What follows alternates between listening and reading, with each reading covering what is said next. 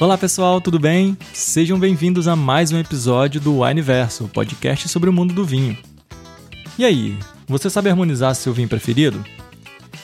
E se for para harmonizar com um prato mais atípico, você sabe?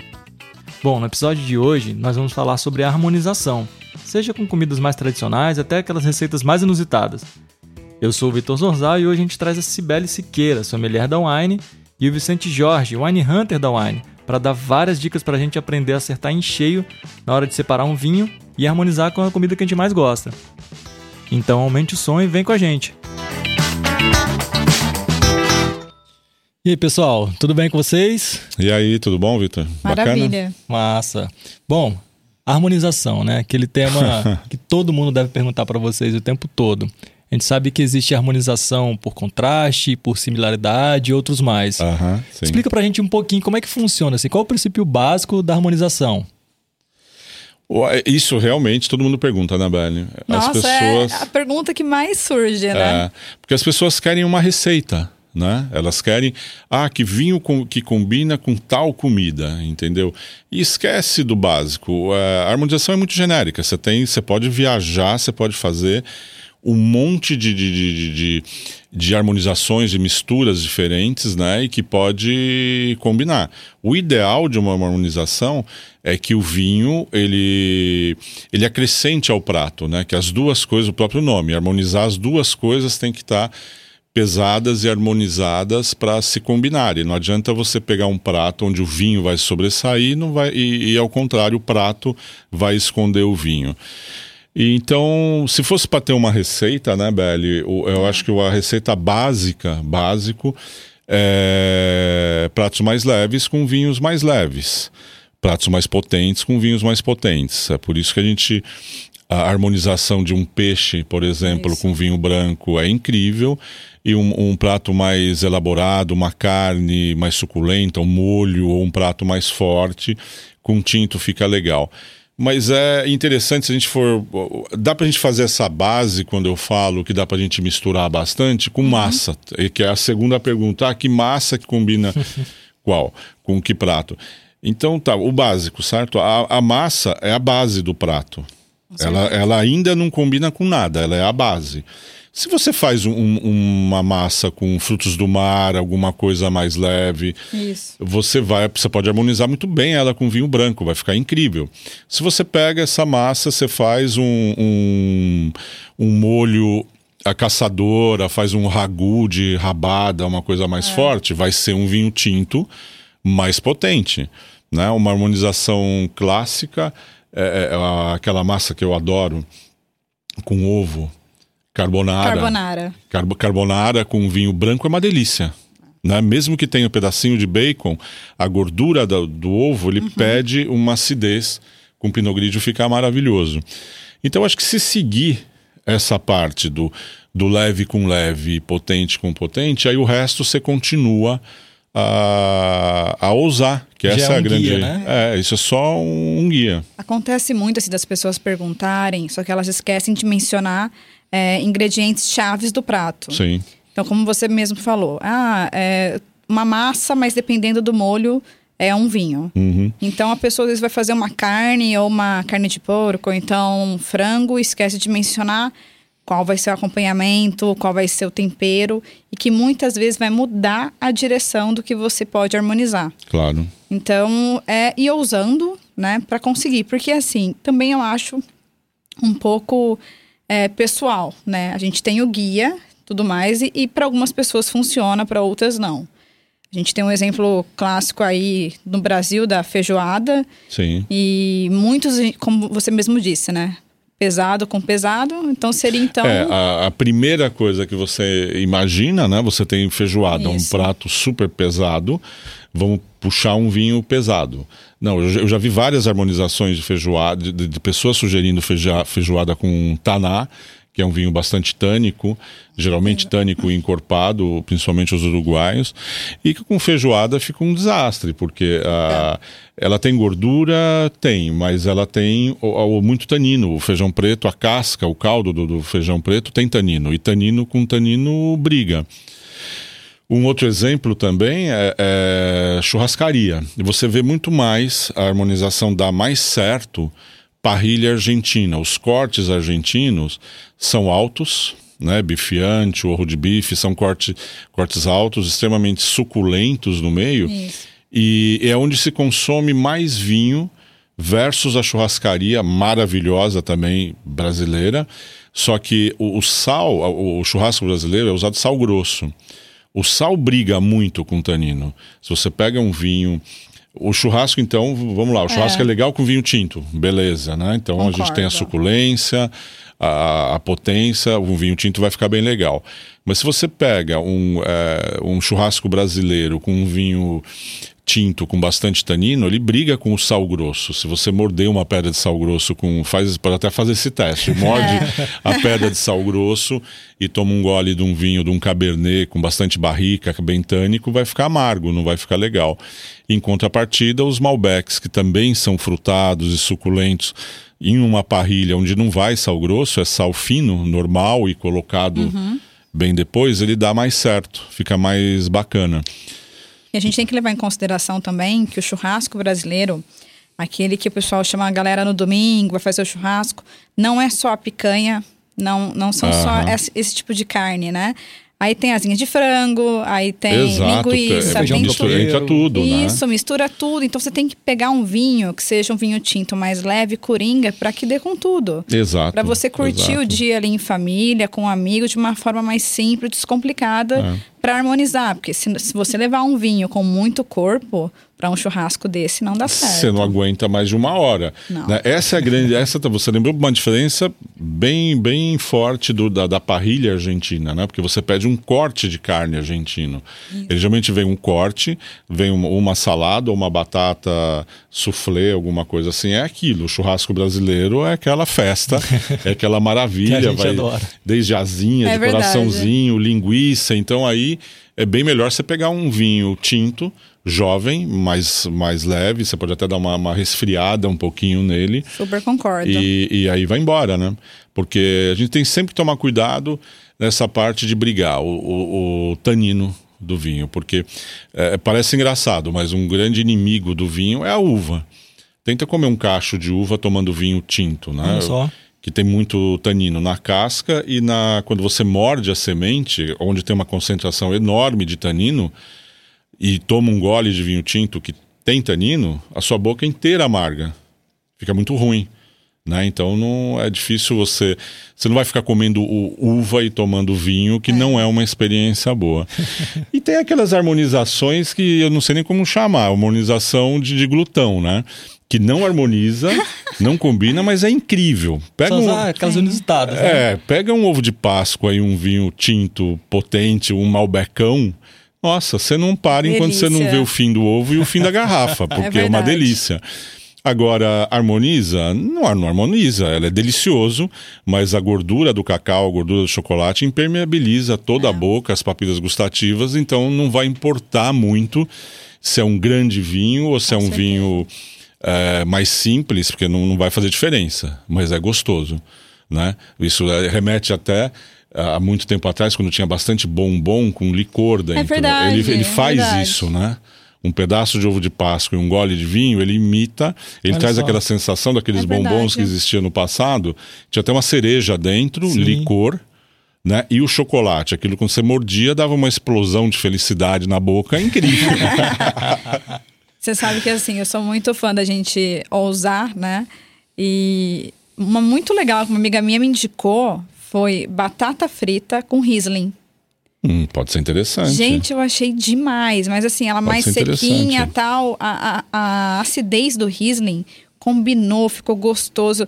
É claro que é um vinho que a gente geralmente não vai combinar com uma coisa mais simples assim. Mas de vez em quando é o que a gente tem em casa, dá para fazer, a gente salva o dia, né? Cara, em coisa simples. Você quer um almoço maravilhoso que você vai voltar para trabalhar e não pode voltar pesado?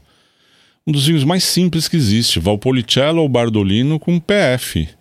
Arroz, feijão, frita, fritas, bife e salada no almoço. Você toma um Bardolino de 12,5 de álcool ou um Valpolicella de 12.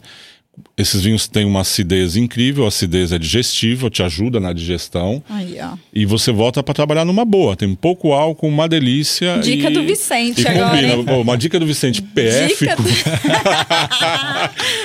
Podemos Poxa. dar umas dicas mais assim requintadas, mas a gente, a gente curte tudo. Mas pra voltar a trabalhar assim, numa boa, achei demais. É, você volta leve, né? Porque Leve. você vai, sai para almoçar e voltar a trabalhar com um vinho de 14,5 de álcool. Nossa, não, No não dá. nosso verão maravilhoso de sensação térmica de 50. Não, não dá, não dá. você volta, volta cansado. Não- Outra não que eu já fiz, assim, que eu gostei muito é Chablis com pipoca.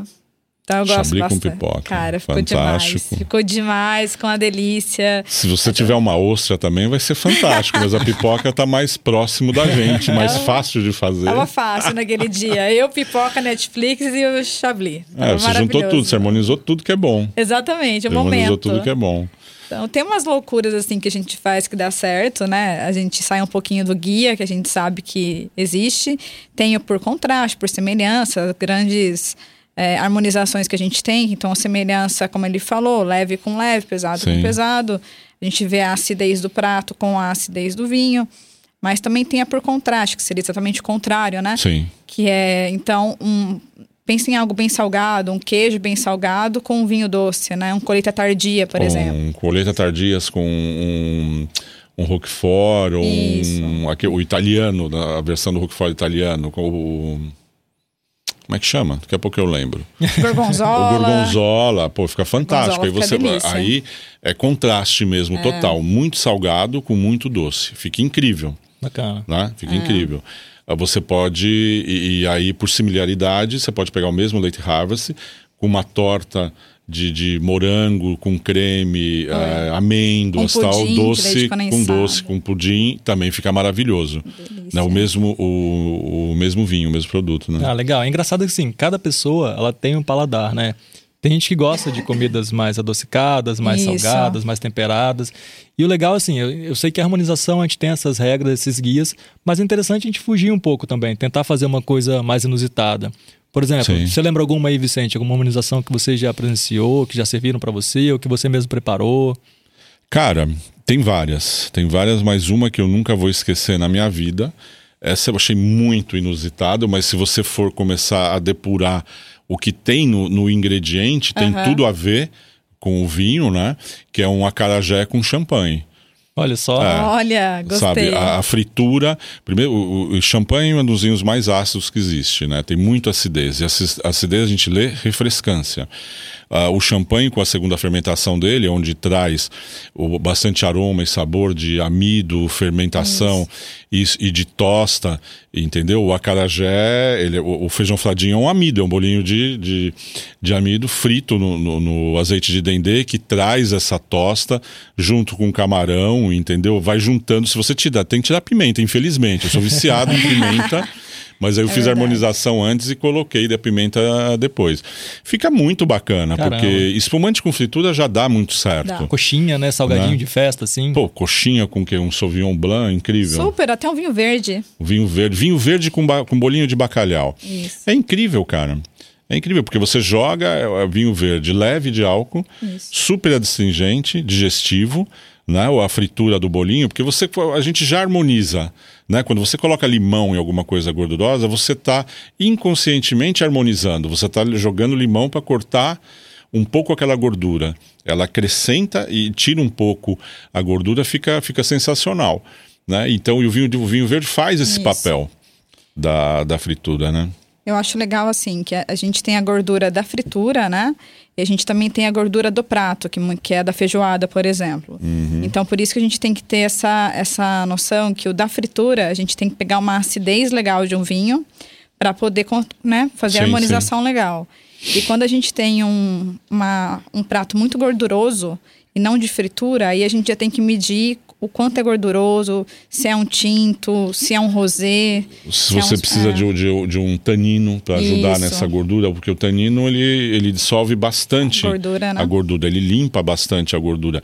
Outra uma harmonização incrível é o leitão, da bairrada com.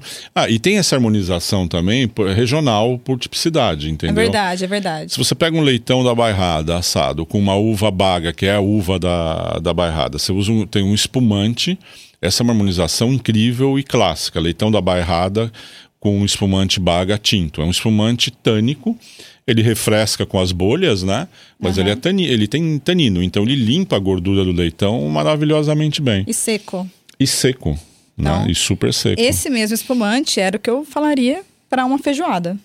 Também acho. Se você quiser o tinto, né? É. Se- Senão você vai num espumante branco mesmo. Isso. Espumante é vai, sempre um porque vai coringa, ser- né? é, você vai limpando a, a boca, né? E também é, regional também. Se você está pensando numa harmonização regional, é só você prestar atenção mu- muito o que, que você quer comer. Aonde você vai? O que, que você vai fazer? Se você está pensando numa paella, por exemplo, de onde vem a paella? Sabe? A paella vem de Valência, você está lá. O, o que, que tem especial para paella? O cava com paella é muito gostoso. Entendeu? Um cava rosé dá muito certo. Se você está no norte da Itália, ah, você pensa em risoto.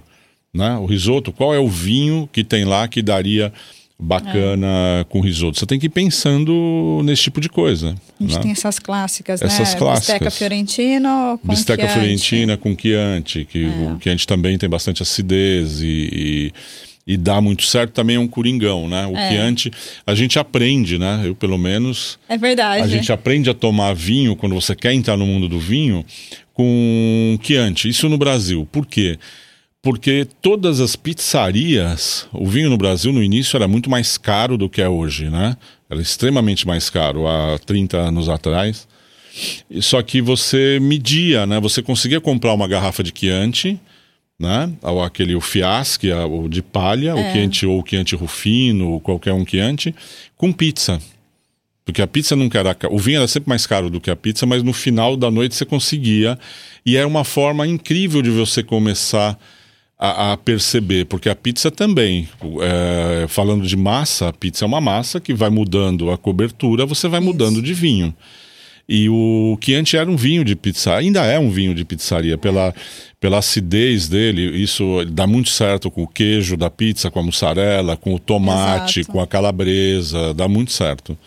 Harmoniza muito bem. Pô, demais. E se eu tô em casa à noite, ah, vou comer um hambúrguer aqui, vou pedir, cheguei cansado do trabalho. Ah, eu fiz isso, hein? O que, que você ia indicar pra, pra harmonizar? Eu fiz isso. Na verdade, eu tava tomando um vinho, eu realmente não lembro qual vinho que era. Eu lembro que ele era um taná, mas ele não era. Não era um taná tão encorpado assim, mas estava tão gostoso, tão bom. E ele me remeteu, nossa, por que, que eu não, não vou harmonizar com hambúrguer agora? Era 11h30 da noite, eu liguei lá, pedi. Chegou o hambúrguer, eu fiquei toda felizona. com o meu vinho, com o meu hambúrguer, ficou assim, ó, lindo. E deu muito certo, né? Deu. Porque é gostoso. Você tem um hambúrguer bem feito, uma carne bem feita tal. Porque não, um vinho você tem. E geralmente é o vinho que você tem em casa, um tinto.